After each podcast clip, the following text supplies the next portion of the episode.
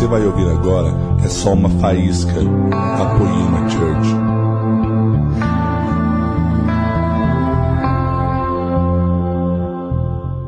Aleluia, gente. Boa noite. Vocês estão bem? Queridos, quem gostou, quem está gostando, hoje é o último dia dessa série. Como eu vos amei. Quantos foram edificados nessa série aqui, cara? Eu fui muito. Fui muito impactado o que Jesus tem feito. Esse é o último dia. Aí me deram a oportunidade aqui, o pessoal do presbitério me deram a oportunidade de estar aqui ministrando. Para mim é uma alegria muito grande. Queridos, eu estava no lugar esses dias e colocamos as crianças em cima do altar, começamos a orar. E foi uma conferência. E de repente aquelas crianças começaram a erguer os braços e orar pela igreja. Tinha umas dez crianças, quando essas crianças ergueram os braços, começaram a orar pela igreja. Eu vi pessoas de idade, de idade avançada, orar em língua pela primeira vez.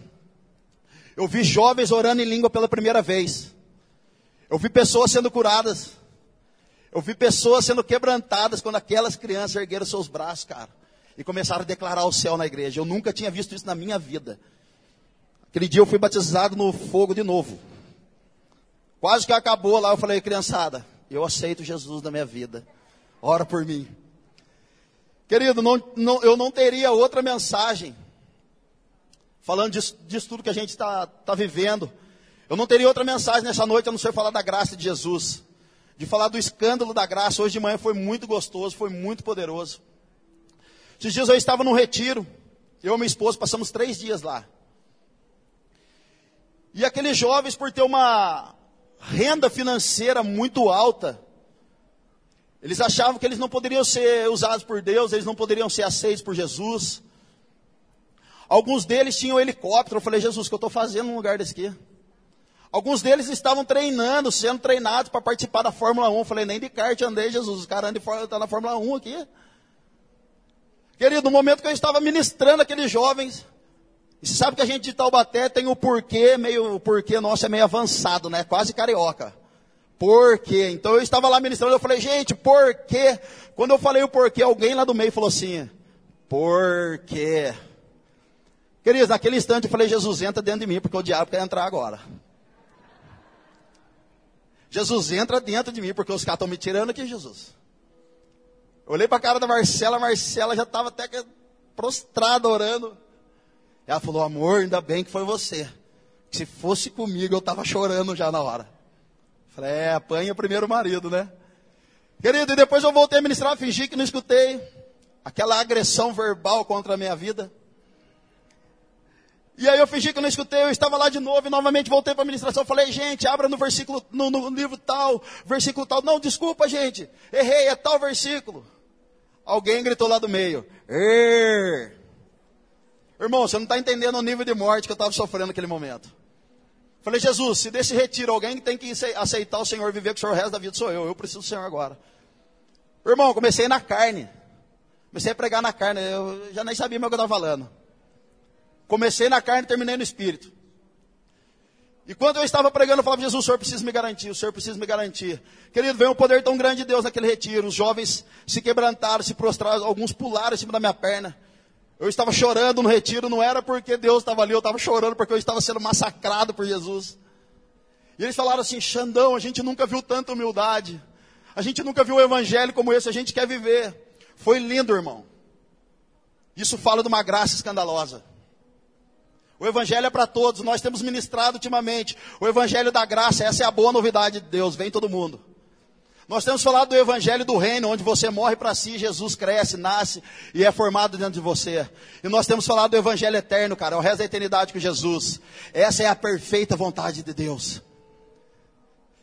Querido, nós temos um trabalho na praça Dom Epaminondas, alguns sabem, outros não. Nós estabelecemos uma mesa de café da manhã, às 8 horas da manhã no sábado. Se você quiser ir lá, pode ir lá, é de graça.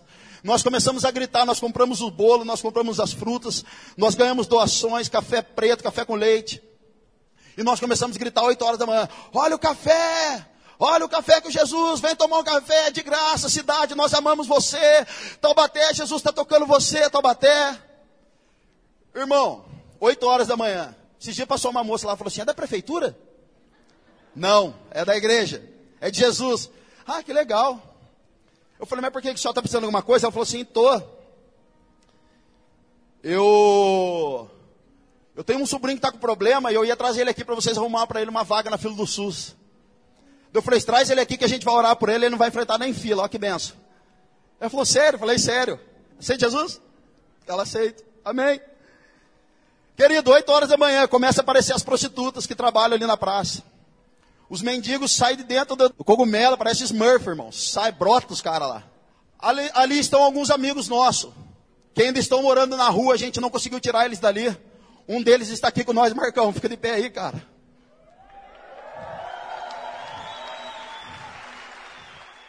Marcão está aqui com a gente. Marcão, cara, a gente conheceu ele numa condição. O cara tá mais bonito até, Marcão, você tá mais bonito, cara. Esses dias nós encontramos ele vindo para a igreja com um monte de moeda na mão. Marcão, onde você vai com isso aí? Oh, vou para a igreja. E essas moedas? Vou dizimar. Falei, ó. Oh. Querido, estão os vovôs nessa mesa, estão as vovós, estão as crianças, estão os papais. Porque a mesa de Jesus nós temos entendido que é de relacionamento. A mesa de Jesus não é acepção de pessoas. Nós cremos no mover profético que tem rolado sobre a nossa cidade. Um dia eu estava na fábrica, uma moça falou assim: Xandão, é verdade que a nossa igreja pode prostituta? Falei, por que você está me perguntando isso? Na sua não pode? Ela falou, misericórdia, não pode. Eu falei, então manda para nós então. Manda tudo para nós, cara. Se esse papinho de que pau que nasce torto não se direito, meu irmão, a poema é mentira, porque lá é um celeiro de transformação de vidas. Manda as prostitutas para nós, nós queremos todo mundo. Nós queremos amar elas, nós queremos amar você, nós queremos amar a terra, irmão. Dá destino para você para que você volte a queimar ou comece a queimar com Jesus e faça o estrago por onde você andar. Isso é graça de Jesus. Semana passada, ou mais até, eu estava numa reunião, numa, numa mesa com um monte de líder. E um cara falou assim para mim: É verdade que na sua igreja o pessoal que chega lá já começa a ceiar? Falei: Por quê? Ceia todo mundo. Aí ele falou: Cara, tem que ficar no mínimo seis meses de banco. Falei: Não, lá não, lá ceia. Seis meses de banco é quem está com o diabo no corpo, irmão. Lá ceia. O diabo tem que ficar os seis meses de banco. Lá não, lá todo mundo ceia. Mas não é possível. Como assim? Falei, falei, irmão, você sabia que a gente faz Santa Ceia com os moradores de rua? Mas como assim isso não é possível? Eu falei, é possível. A gente leva comida para os caras, a gente corta o cabelo dos caras na rua, faz a barba dos caras, faz a Santa Ceia com os caras, prega Jesus para eles. E alguns já estão mudando de vida, alguns já voltaram para suas próprias casas. Ele falou, é impossível, cara. Vocês não podem fazer isso. Eu falei, pode. É a graça. A Bíblia diz que em Lucas 10, Jesus envia uma tropa, envia os 70 para fazer a obra. E esses jovens, esses jovens vão lá, fazem obra, voltam felizes. A Bíblia não diz, não relata o que rola ali, o que, que, que aconteceu naquela obra, mas a Bíblia diz que eles voltam possuídos de alegria. E quando eles voltam possuídos de alegria, eles perguntam, Jesus, eles falam, Jesus, até os demônios se submetem ao seu nome. Jesus vai e joga um balde de água fria na cabeça dos caras. Fala, ó, não fiquem alegres porque o, o, o, os demônios se submetem ao meu nome. Se alegrem porque o nome de vocês está escrito no livro da vida. Querido, mais importante que a obra que você está fazendo é a salvação das pessoas. Jesus estava falando para os discípulos, mais importante do que vocês estão fazendo é salvar os outros. Existem pessoas que o demônio nunca vai embora dela. Mas aos 45 ela vai se render a Jesus. Existem pessoas que talvez nunca vão vir numa igreja como esta. Existem alguns moradores de rua que talvez nunca vão vir numa igreja como esta. Mas aos 45 elas vão se render a Jesus e serão salvas. Xandão, não é possível. Querido, a minha avó estava no leito de morte. Prontinha para morrer. Chega um pastor no hospital e fala assim para ela: A senhora crê em Jesus? Crê. A senhora quer ir para o céu? Quero. Quer ser batizada? Quero. Esse pastor fala assim para a enfermeira: Enfermeira, pega lá um tapoer com água. A enfermeira volta correndo com um tapoer com água. Ele fala assim: Você quer ser batizada? Ela fala: Quero. Esse pastor batiza minha avó no leito de morte com um tapoer cheio d'água. Falou para ela: Agora pode ir. Você já está fazendo hora extra na terra, pode ir embora. Querida, minha avó foi para o céu e foi salva. Aleluia. Eu quero falar dessa graça escandalosa hoje. Olha para o seu irmão do lado e fala: Você é o escândalo da graça. Aleluia. Aleluia, Jesus. Abra comigo em Mateus capítulo 11, verso 28. Querido, eu quero ser extremamente intencional na sua vida. E eu quero repetir o que eu falei de manhã. Algumas pessoas hoje vão começar a sentir um tremelique dentro de você, cara. Talvez seu coração nessa noite comece a bater mais rápido, mais forte. Talvez a, sua respiração comece a ficar ainda mais ofegante. Fica tranquilo, irmão. Você não vai morrer aqui, não. Você vai ser salvo. Pelo menos você morrer, você vai para o céu, beleza? Amém. Oh, achei uma crente aqui, gente. Aleluia. Mateus capítulo 11, verso 28. Venham a mim e eu lhes darei descanso, todos vocês que trabalham debaixo de um jugo pesado. Levem o meu jugo, porque ele se ajusta perfeitamente. E deixe que eu lhes ensine, porque eu sou manso e humilde, e vocês acharão descanso para suas almas, pois só eu faço vocês carregarem cargas leves. Até aí. Querido, Mateus 11, 28 é uma graça instantânea. Vinde a mim todos. Aqui a Bíblia não está dizendo para você se converter, para você mudar o seu estilo, mudar o seu jeito, para você vir até Jesus. Julgo na Bíblia, trazendo para o contexto espiritual, é tudo aquilo que te trava de andar. Suas crises existenciais, crises emocionais, vícios, prostituição, dívida, problema de relacionamento, problema é, conjugal, extraconjugal, aí você está lascado, irmão. Tudo que até problema que hoje tem trazido peso sobre você te impede de andar. O que Jesus quer fazer hoje é tirar todo esse peso para que você volte a correr e não mais andar. Então hoje eu encontro algumas pessoas, as pessoas falam assim, Xandão, eu estou com uma dívida no banco, quando eu arrumar a dívida eu vou para a igreja. Aí Jesus vai me aceitar. Eu estou meio, eu estou com um probleminha lá. Alguns outros falam assim, Xandão, eu estou com problema em casa, cara, minha esposa está difícil, gente está mal, estamos separando lá, tá, o negócio está feio. Mas eu estou resolvendo com ela, estou conversando, mandei um buquê de flor para ela semana. A gente está se ajeitando, a gente vai para a igreja. Eu falo, gente, vamos lá. Gente, conheço muita gente em Taubaté, vocês não têm ideia. E a maioria das, das pessoas tem esse tipo de resposta. As pessoas acham que resolvendo a sua própria vida, resolvendo a situação da sua vida, vão ser aceitas por Deus ou vão ser aceitas pela igreja. Algumas pessoas acham que vão ser mais legais ou mais santa porque ela está pagando uma dívida certinha e, não, e só depois disso que ela vai para Jesus. Querido, se tornar santo não é por esforço, é por relacionamento. Se tornar santo não é esforçar, cara, em se manter bonzinho, mas é por relacionamento. Eu conheço um amigo que ele falou, Xandão, eu saí de tal igreja, cara, porque eu não aguentei, era tanta pressão em cima de mim, que eu tinha que ser isso, tinha que ser aquilo que eu falei, eu não sirvo para nada mesmo, vou sair fora. Desviou da fé.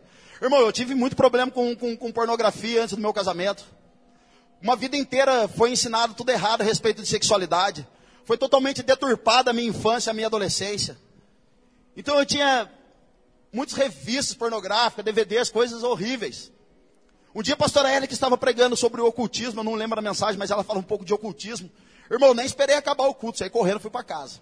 Fiquei orando no quarto, falei, Jesus, o diabo quer me pegar, o diabo está aqui, eu preciso me converter, eu preciso queimar isso aqui, queime em nome de Jesus, vamos lá, Jesus. Irmão, montei, levantei duas pilhas de, de, de revista DVD, coloquei Coloquei tudo num saco plástico preto, dois sacos plásticos. Duas horas da manhã, eu fui lá na porta do quarto do meu irmão. Meu irmão era mais crente que eu nessa época, irmão. Tu, tu, tu, Deia. Ele, oi. Falei, mano, o diabo tá aqui, cara. Ele falou, misericórdia, o que tá acontecendo? Falei, cara, tá dentro do quarto. Falei, preciso queimar uns negócios aqui. Falou, Xande, mas agora. Falei, agora, mano, tem que ser agora, senão eu não durmo. Vamos lá, no final da rua da casa da minha mãe, irmãos, tem uma quadra de futebol. Se você mora ali há muitos anos, talvez você tenha visto essa cena lá atrás. Duas horas da manhã, eu com meu irmão com saco plástico, cada um com saco plástico nas costas andando. Pensa a cena, irmão. Duas da manhã, dois caras com saco plástico preto nas costas. Os caras devem estar pensando, é cadáver que está ali dentro, só pode ser. Irmão, chega nós dois lá.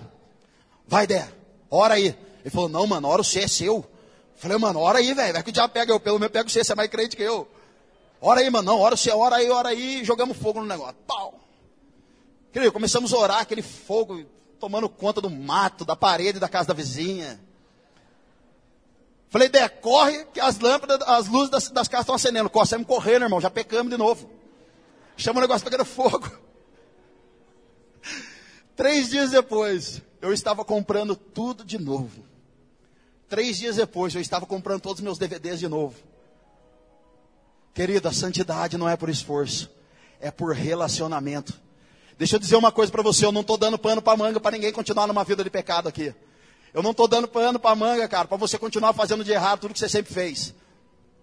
Eu não estou dando pano para manga, mas eu estou dizendo para você nessa noite: não para de se relacionar com aquele que é santo. À medida que você entra no secreto, você busca o Senhor. Você fala: Jesus, me ajuda. Mais de você fica mais dele é enxertado em você. Você sai de lá um pouco transformado, você entra de novo e fala: Jesus, me ajuda. Mais um pouco fica de você e mais um pouco dele é enxertado, até o momento que você se parece realmente com Jesus. Até o momento que alguém vai olhar para você e vai falar: meu irmão, que coisa esquisita.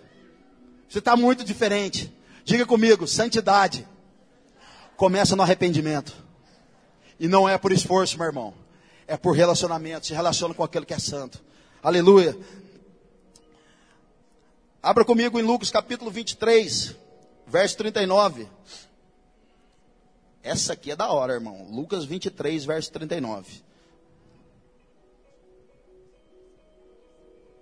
Vocês estão felizes, gente? Eu estou empolgado demais aqui. Estou muito empolgado, cara, de verdade. O evangelho me empolga. Lucas capítulo 23, verso 39. Um dos criminosos que ali estavam dependurados lançava-lhes insultos. Você não é o Cristo? Salve-se a si mesmo e a nós. Mas o outro criminoso o repreendeu, dizendo: Você não teme a Deus nem estando sobre a mesma sentença? Nós estamos sendo punidos com justiça, porque estamos recebendo o que os nossos atos merecem. Mas este homem não cometeu nenhum mal. Então ele disse: Jesus, lembra-te de mim quando entrares no teu reino. Jesus lhe respondeu: Meu Deus, cara, eu garanto Hoje você estará comigo no paraíso. Eu fico imaginando o ladrão da cruz. Já viu a corrida São Silvestre? Onde fica as pessoas segurando aquela fitinha assim, cara? Ficam segurando a fitinha aqui e o outro lá. E aí vem o cara correndo, passa, a fitinha cai. Eu fico imaginando o ladrão da cruz, tocando a musiquinha da São Silvestre de fundo e ele entrando.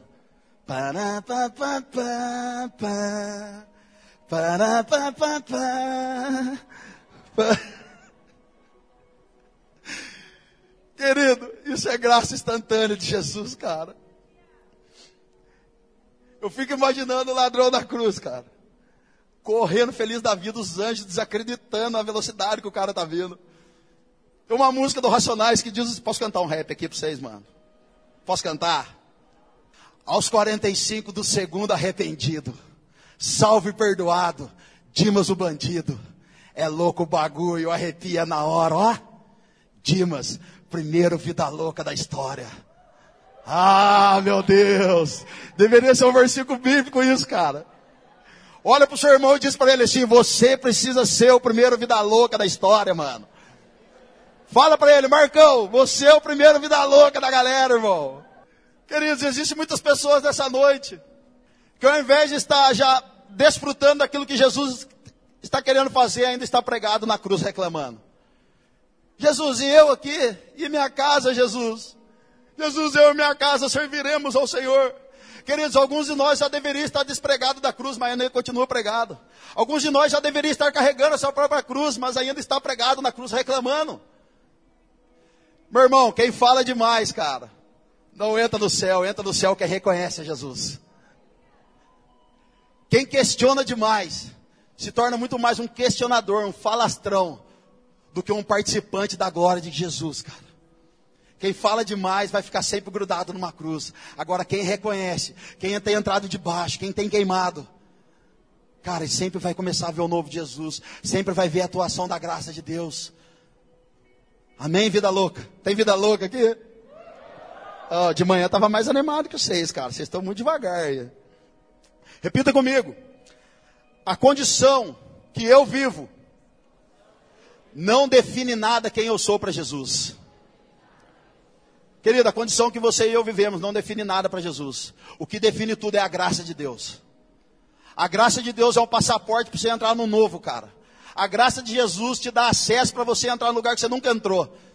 Participar de algo que você nunca participou. Sentar numa mesa de que você nunca sentou. Andar com pessoas de que você nunca andou. Essa é a graça de Jesus. Tem um livro chamado O Anseio Furioso de Deus, um homem chamado Brennan Manning. Acho que é assim mesmo que pronuncia. Se chama O Anseio Furioso de, Jesus, de Deus. E ele fala nesse livro assim, ó, no primeiro capítulo do livro, ele já vem falando assim, olá, meu nome é Brennan. Sou alcoólatra. Porque fui, porque deixei de ser. Essa não é a grande história. Olá, meu nome é Brennan. Sou padre. O porquê fui, porque, de, porque deixei de ser. Essa não é a grande história. Olá, meu nome é Brenny. Sou zoeira de verdade, porque fui, porque deixei de ser, não é a grande história. No último verso ele diz: Olá, meu nome é Brene, sou pecador, salvo pela graça. Essa é a grande história. Querida, a graça te faz uma pessoa melhor, uma pessoa mais legal.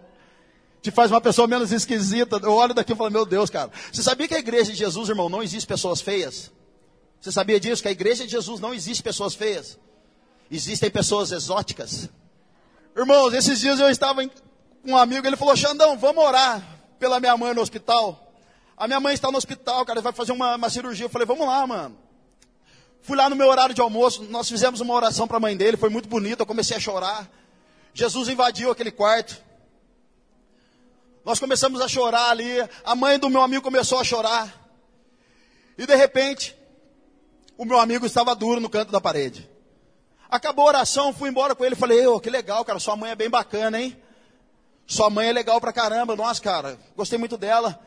O que, que você achou? Ele falou, Xandão, a hora que você estava orando, o meu braço começou a arrepiar. O meu olho começou a encher de lágrima. Eu falei, e aí, mano? Ele falou, cara, e aí que eu bati no braço? Falei, não, não é para mim não, é para minha mãe. Falei, seu ladrão da cruz, Jesus querendo te tocar, cara. Querido, a pior coisa que existe hoje na face da terra é nós estarmos no ambiente de adoração como estávamos aqui. E a gente desprezar Jesus, porque Ele estava aqui, meu irmão. A pior coisa é Jesus passar por nós e a gente não perceber que Ele está passando. Um dia um amigo falou assim, Xandão, vamos no hospital orar pela minha esposa. A Priscila, 22 anos. Dois filhos pequenos, tumor na cabeça.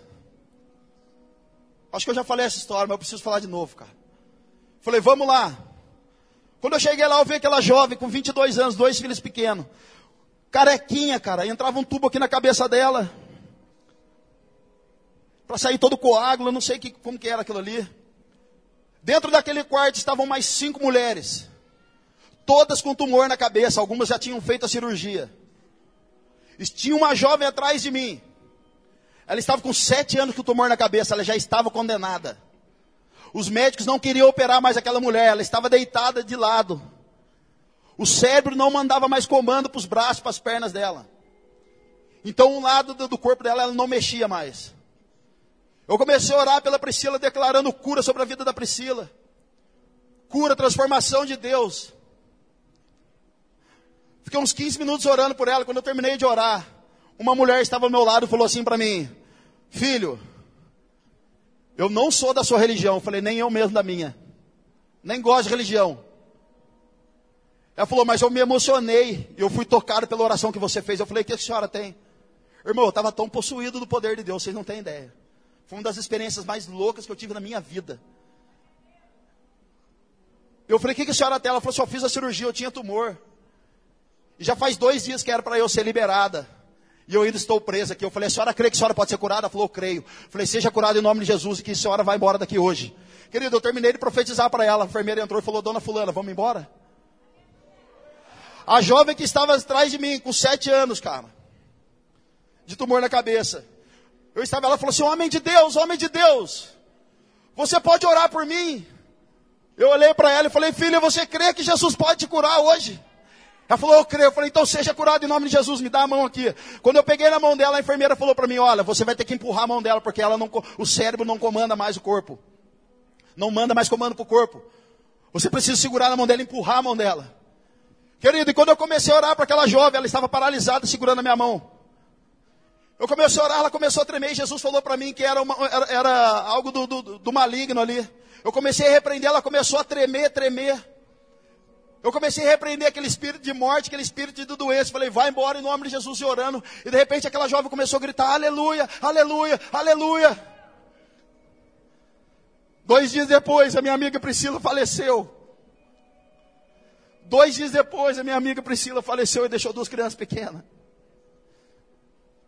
Falei, Jesus, e aí? E no terceiro dia, meu amigo, Alguém liga no meu celular e fala: Lembra da fulana que estava condenada com sete anos de, de, de, de enfermidade na cabeça? Falei: Lembro. Os médicos fizeram novos exames nela. Não diagnosticaram nada. Ela voltou para a casa dela, para São Sebastião, está com a família dela, curada em nome de Jesus. A graça de Jesus, cara. Eu falei uma, uma frase hoje de manhã, eu repito, as pessoas estão clamando por avivamento. As pessoas querem avivamento, eu quero avivamento. Querido, sabe o que é, o, o que é um avivamento? O avivamento é um corpo prestes a se tornar um cadáver, ser possuído pelo Espírito de Deus e voltar a viver novamente. Isto é avivamento. Olha quantos avivamentos tem aqui hoje, cara. Aleluia. Abra comigo em Lucas capítulo 19. Meu irmão, decida hoje, cara. Não se faz história quem não anda com Jesus, cara. Se faz história quem quer Jesus, irmão. Lucas capítulo 19, verso 1. Jesus entrou em Jericó e atravessava a cidade. Havia ali um homem rico chamado Zaqueu, chefe dos publicanos. Ele queria ver quem era Jesus, mas sendo de pequena estatura, não conseguia por causa da multidão. Assim correu adiante e subiu uma, numa figueira brava para vê-lo, pois Jesus ia passar por ali. Quando Jesus chegou àquele lugar, olhou para cima e lhe disse: Zaqueu, desça depressa, quero ficar em sua casa hoje. Então ele desceu rapidamente e o recebeu com alegria. Todo o povo viu isso e começou a se queixar. Ele se hospedou na casa de um pecador. Mas Zaqueu levantou-se e disse ao Senhor: Olha, Senhor, estou dando a metade dos meus bens aos pobres, e se alguém aqui extorquir alguma coisa, devolverei quatro vezes mais. Jesus lhe disse: Hoje houve salvação nesta casa, porque este homem também é filho de Abraão. Pois o filho do homem veio buscar e salvar o que estava perdido. Até aí. Irmão, eu cheguei na Poema quase 10 anos atrás há quase 10 anos. E eu me lembro que o Diego, meu brother, to tocava bateria aqui, hoje lidera GC de casais. O Diego um dia falou assim, Xandão, vamos no retiro, tá tendo um retiro aí, cara, vamos no retiro da minha igreja. Eu falei, Diego, faz seis meses que você está andando com Jesus, cara, você nem sabe quem é Jesus, irmão, daqui a pouco você vai sair fora. Ele falou, vamos lá, cara, aleluia, você pensa o que você quiser, Xandão, glória a Deus. Eu falei, o cara falando aleluia, glória a Deus, o estilinho. Quer enganar quem? Aí ele insistiu, falei, vamos lá. Irmão, quando eu cheguei no retiro, foi quando eu conheci o pastor Leandro. E eu me lembro que quando os caras falaram, você aqui é o pastor Leandro, eu falei, oi pastor Leandro, tudo bem? Eu lembro que ele olhou nos meus olhos e eu falei, meu Deus, cara, nunca, nunca tive um olhar assim. Me olhou com tanto, sabe, tanto amor, mas também tão desafiador aquele olhar. E ele falou, e aí, cara, beleza, pega a guitarra e vamos fazer um som. A minha primeira resposta para ele foi, pastor, não posso, eu não sou crente. Aí ele falou, cara, quem manda aqui não sou eu, mano. Quem manda aqui é o Espírito Santo. Pega a guitarra. Eu falei, que isso? Aí os caras meteram um rock and roll lá, toquei guitarra com os caras. Não voltei no retiro e, e aí os próximos cultos que tinham da poema, lá no salão do cabeleireiro eu ia. E ele falava, pega a guitarra, vamos fazer um som. Mas eu não posso, quem manda aqui não sou eu, é o Espírito Santo. Queridos, por muito tempo, eu ia em churrasco na, na, na parte da tarde, domingão à tarde, tinha ensaio na igreja. Os ensaios eram duas horas da tarde, lembra, Henrique? Eu ia para um churrasco no domingo à tarde, mas eu falava, não, tem ensaio, eu preciso ir lá ensaiar com os meninos. Quando eu chegava lá, eu colocava 25 Trident na boca, house preto, house azul, house, tudo tipo de house, irmão, você não tem ideia. Falei, vou desbaratinar os caras, né, meu? Irmão, no louvor só tinha ex-bandido. Você acha que eu ia enganar os caras? Só tinha louco no louvor, você acha que eu ia enganar? Mas eu enganava, eu, cheguei, eu achava que eu estava enganando. Aí eu chegava lá, e aí galera, os caras, nossa, chegou muito louco. Só que eles não falavam para mim. Irmão, eu chegava para ensaiar, os caras beijavam meu rosto. O Lucas Barreto beijava meu rosto, falava, Xandão, te amo, cara. Jesus vai fazer algo na sua vida. O Diego, Mesamém, o Diego Batera, a Nauana, o Julião, a Cássia. Eles beijavam meu rosto, falavam, cara, Jesus vai fazer algo na sua vida, fique tranquilo. Querido, por muito tempo, eu tentei meter o louco na galera. Um dia eu estava tocando sentado. E de repente eu tocando guitarra com o um pé machucado. O Espírito Santo veio com tanto poder sobre a minha vida, irmão que eu caí de cara no chão. Levantei no final do culto, dei maior bafão lá. Levantei no final do culto, não vi a palavra, não vi como foi a, a mensagem. Eu sei que eu levantei, eu, não eu estava andando normal, porque eu estava de muleta nessa época, andei, and, levantei andando normal, chorando aos prantos. De lá para cá, irmão, fazem 10 anos quase. As pessoas falavam assim pro Leandro, Leandro, você é louco, como que você vai colocar um cara do mundo para tocar? Como que você vai deixar um cara do mundo ceiar? E o pastor Leandro falava assim: Eu tenho uma revelação de Deus a respeito da vida dele. Querido, sabe qual é o maior nível de honra que nós devemos ter com o irmão ao lado? Quando eu sei que o David, cara, tem um chamado de pastor, e eu já começo a tratar ele como um pastor, mesmo ainda que ele não tenha chegado lá. Esse é o maior nível de honra que nós podemos dar para as pessoas. Tratar elas como se elas já estivessem chegado lá. acreditar nelas, como se elas já estivessem exercendo a função delas. Esse é o maior nível de honra. Mas Jesus está passando Zaqueu sobe. Jesus olha para Zaqueu e fala: Zaqueu, desce daí, vamos comer um Big Mac, cara, vamos trocar uma ideia. E os próprios discípulos: Ah, não acredito que ele vai fazer isso. Às vezes eu tenho até medo, irmão. Parece que as coisas. É, tem medo dos irmãos de dentro da igreja que os de fora. O cara arruma uma namorada. Ô, irmão, tem gente que está na prova faz cinco anos de namorado. O cara arruma, você fica falando. Ah lá, quer aparecer agora. O cara anda de pé, a pé 30 anos da vida dele, compra um Fuscão zero. Ah lá, quer aparecer com o Fucão bala agora. Irmão, você tem que celebrar, cara, com a vitória dos outros, irmão. Celebra com a graça que Jesus está derramando sobre a vida das pessoas. Quando Zaqueu desce da árvore, Zaqueu olha para Jesus. E sem Jesus ministrar uma palavra, Zaqueu olha e fala: Jesus, o que eu peguei das pessoas, devolverei quatro vezes mais. Jesus olha para Zaqueu e fala: Zaqueu, hoje houve salvação na sua casa. Isso representa o que, meu irmão? Que Jesus não veio somente salvar o indivíduo, mas veio salvar também no coletivo. Se você é tocado por Jesus, você pode tocar a sua casa. Se a sua casa é tocada por Jesus, meu irmão, você toca a sociedade. Se a sociedade é tocada por Jesus, ela toca, cara, uma cidade. E se a cidade é tocada por Jesus, ela toca uma nação. E nós podemos erguer a nossa bandeira e dizer: Feliz é a nação cujo Deus é o Senhor. Aleluia! Mas tudo é a partir de uma pessoa disposta. Cadê você nessa noite, cara? Um dia perguntaram para um homem chamado John Wesley: John Wesley, o que você faz? Porque todo mundo, quando você vai numa conferência, você vai pregar, você sai de turnê, você vai acompanhar uma morada, todo mundo quer te ver. O que você faz que quando você vai pregar, todo mundo quer ver você pregar, o que você faz?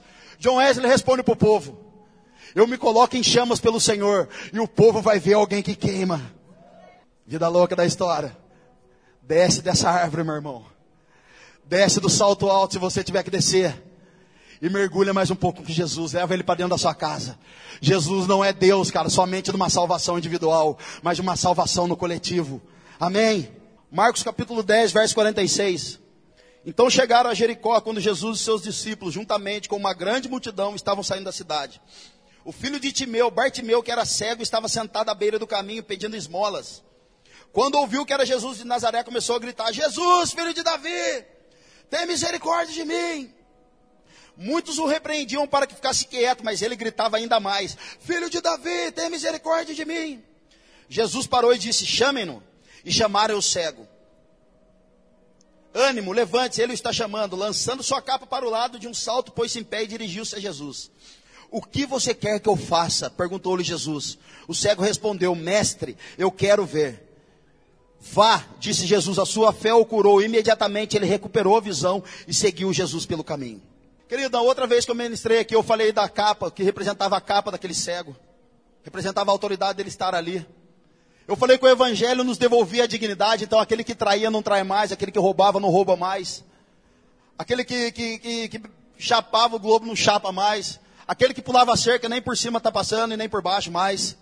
Só que quando eu estava lendo esse texto, uma, uma pergunta que ficou assim, eu falei, meu Deus, você acha mesmo, cara, eu tive essa dúvida, você acha mesmo que Jesus passou por ali e não viu que aquele homem era cego? Você acha que Jesus passou e não viu que ele era cego? Porém, a pergunta de Jesus, o que queres que eu te faça, tem muito mais a ver com a nossa resposta do que aquilo que Jesus quer fazer em nós. Sabe por quê, irmão? Tem gente que não, se, não quer ser curado. O cantarino, um dia eu estava com ele, o cantarino falou assim: Xandão, fui orar por um homem em São Paulo. Ele tinha problema na perna. Quando Jesus estava quase curando a perna dele, ele pulou para trás e falou: Cara, não quero cura. Eu dependo ainda do meu salário do INSS. Se eu for curado, eu vou perder o benefício. Querido, isso é triste. As pessoas hoje querem ser, não querem, não querem ser curadas, elas querem ser restauradas no casamento, mas não querem restaurar o relacionamento com os filhos. Elas querem ser restauradas na vida financeira, mas não querem ser restauradas no casamento. O que queres que eu te faça tem muito mais a ver com a sua resposta. Agora inverte. Chega para Jesus nessa noite e fala: Jesus, o que queres que eu te faça? O que queres que eu te faça? Você precisa decidir saber o tipo de resposta que você vai dar. Você quer ver, você quer só um milagre, você quer caminhar com Jesus. A Bíblia diz no livro de Êxodo que o cordeiro, que era uma ordem de Deus, que, que o Deus tinha que, que, que o povo tinha que sacrificar o cordeiro e comer ele no, na totalidade, ou seja, comer ele por inteiro, não separar nada, não separar partes. Deus tinha dado uma ordem para o povo: come até as vísceras. Cordeiro no Velho Testamento aponta para Cristo no Novo Testamento. Querido, isso fala da gente não também querer se pegar a melhor parte, o que Deus pode fazer por mim. O que Jesus pode me ajudar, o que Ele pode curar, o que Ele pode me transformar. E o resto deixa como está. Meu irmão, conhecimentos em partes, cara, você será transformado em partes. Relacionamento em partes com Jesus, você terá um relacionamento enfraquecido com Jesus. Uma, viver uma vida em partes com Jesus, você vir, terá uma vida muito mal sucedida. Nós precisamos ter relacionamento com o Cordeiro por inteiro. Eu ficava, Jesus, muda minha vida, Jesus, muda minha casa. Aí Jesus falava para mim, mas o seu relacionamento com os irmãos ainda está zoado. Jesus, muda minha vida financeira. Cara, eu, vou mudar, mas você precisa resolver tal coisa. Então nós precisamos ter as perguntas certas para Jesus, para ter a resposta exata. O que eu faço? Jesus, o que preciso fazer para entrar no paraíso? O que eu preciso fazer, Jesus, para ser restaurada a minha casa? O que eu preciso fazer para ser restaurada a vida da minha família, dos meus pais? Perguntas certas, cara, resposta exata. Hoje mesmo estará comigo no paraíso. Qual é a sua pergunta? Querido, eu sofri bullying espiritual. Hoje dão o nome de bullying. Eu sofri bullying espiritual quando eu comecei a minha caminhada com Jesus. Eu precisei decidir, cara.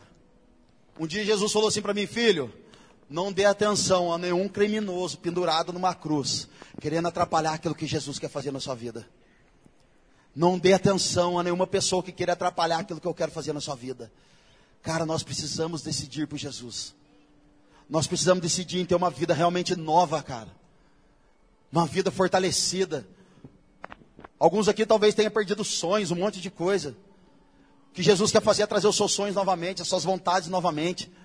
Você volte a sonhar novamente. Marcos 1, capítulo 15, não precisa abrir. Marcos 1, capítulo 15. Diz que Pedro estava pescando com o seu irmão, lançando suas redes. A Bíblia diz que Jesus vem andando e diz assim: sigam-me. Imediatamente eles lançam suas redes e seguem Jesus pelo caminho. Deixa eu contar uma historinha para você.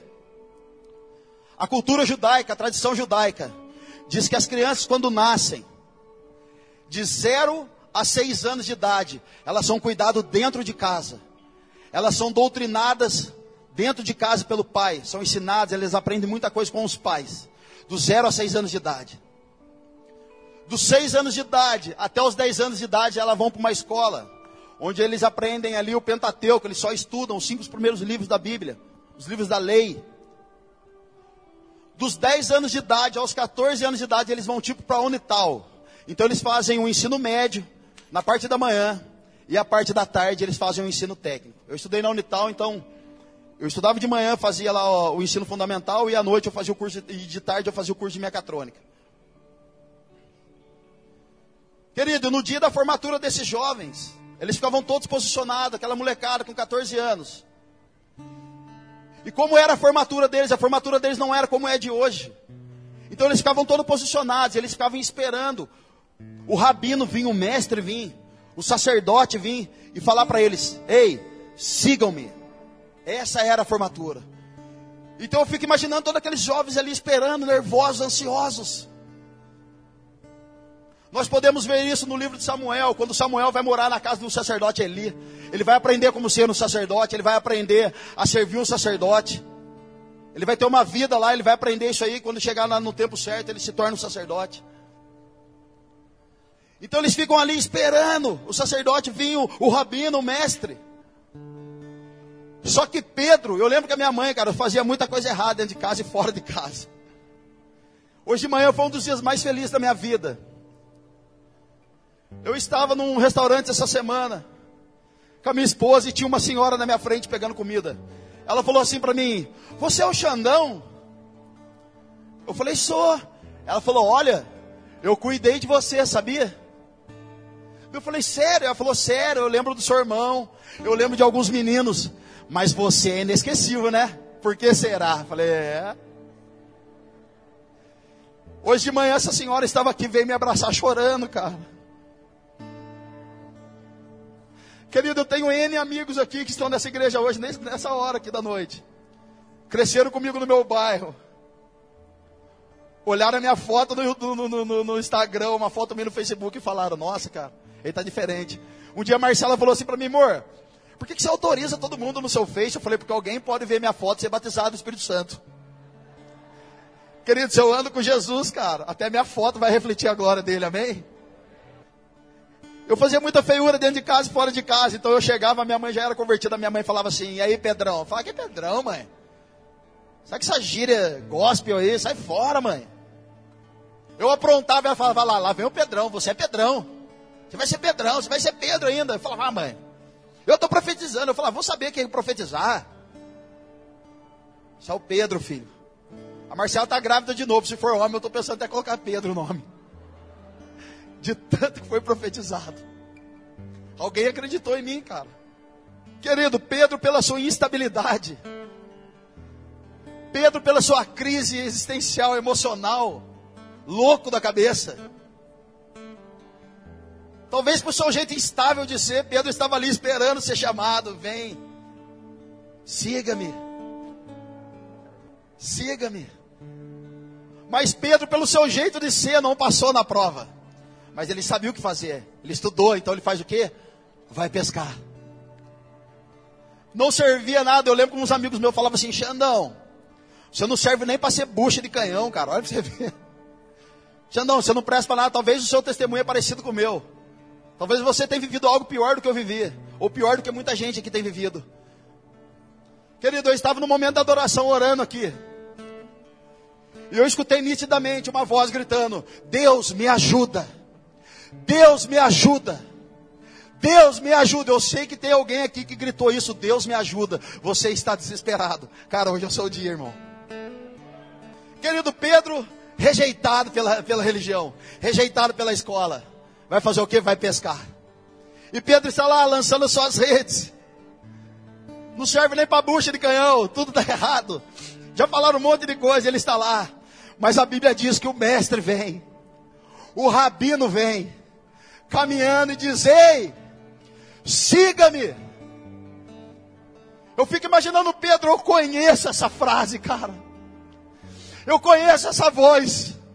A Bíblia diz que imediatamente ele larga suas redes e segue Jesus pelo caminho. Deixa eu te dizer, meu irmão, a partir daquele momento, Jesus não está construindo uma igreja, ele está formando uma igreja gloriosa. A partir daquele momento, Jesus está falando aquilo que a religião falou que não dá certo, aquilo que a religião falou que não vai dar certo, que não presta para nada. Jesus está dizendo: já deu certo. Querido, a partir daquele momento, está se formando o maior ministério de toda a terra. O maior ministério não está aqui pregando. O maior ministério não está aqui cantando. O maior ministério não está, não é estar ali vigiando o carro, olhando o carro. O maior ministério é o da reconciliação entre o homem e Deus. Aleluia. Querido, Jesus está te chamando para você viver algo sobrenatural. Quero que você feche seus olhos. Deixa eu contar outra história, cara. Mantenha seus olhos fechados. Eu escutei uma história, talvez você já tenha escutado. Que um senhor, um homem, fez um barquinho e colocou esse barquinho para dar um rolê ali no, no, no laguinho. E esse barquinho sumiu. E esse homem saiu atrás: cadê meu barquinho? Cadê meu barquinho? E de repente um outro homem acha esse barco. Esse senhor vem e fala assim: Cara, esse barco é meu, você achou, mas esse barco é meu. Ele disse assim: Ó, não é não, eu achei ele, estava perdido, eu achei. Esse homem fala assim: Não, é meu, eu quero comprar de volta, você vende? Vendo, o valor é tal, X. Ele falou: Eu compro. E a historinha diz que esse homem compra esse barquinho de volta, e quando ele pega esse barquinho de volta, ele fala uma única coisa: Agora eu sou duas vezes dono. Uma porque eu construí, e a outra porque eu comprei de volta. Isso fala a respeito de Jesus, meu amigo. Uma porque ele te fez, e a outra porque ele te comprou de volta. Eu não mereço sua misericórdia, mas tu vieste. O que disseram sobre você, cara? A graça está te ativando hoje, irmão.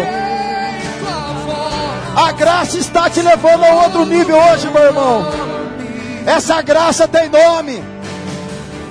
Essa graça tem nome. Ela se chama Jesus. Deixou tudo que tinha. Uh!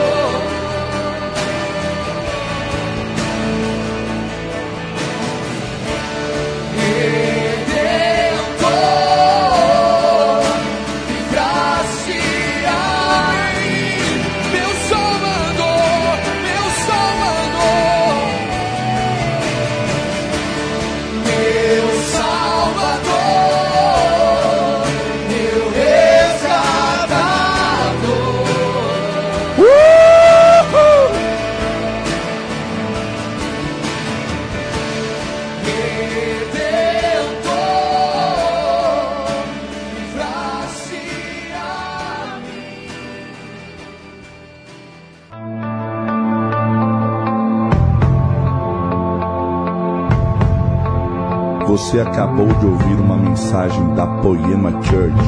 Para mais informações, acesse o nosso site poema.com.br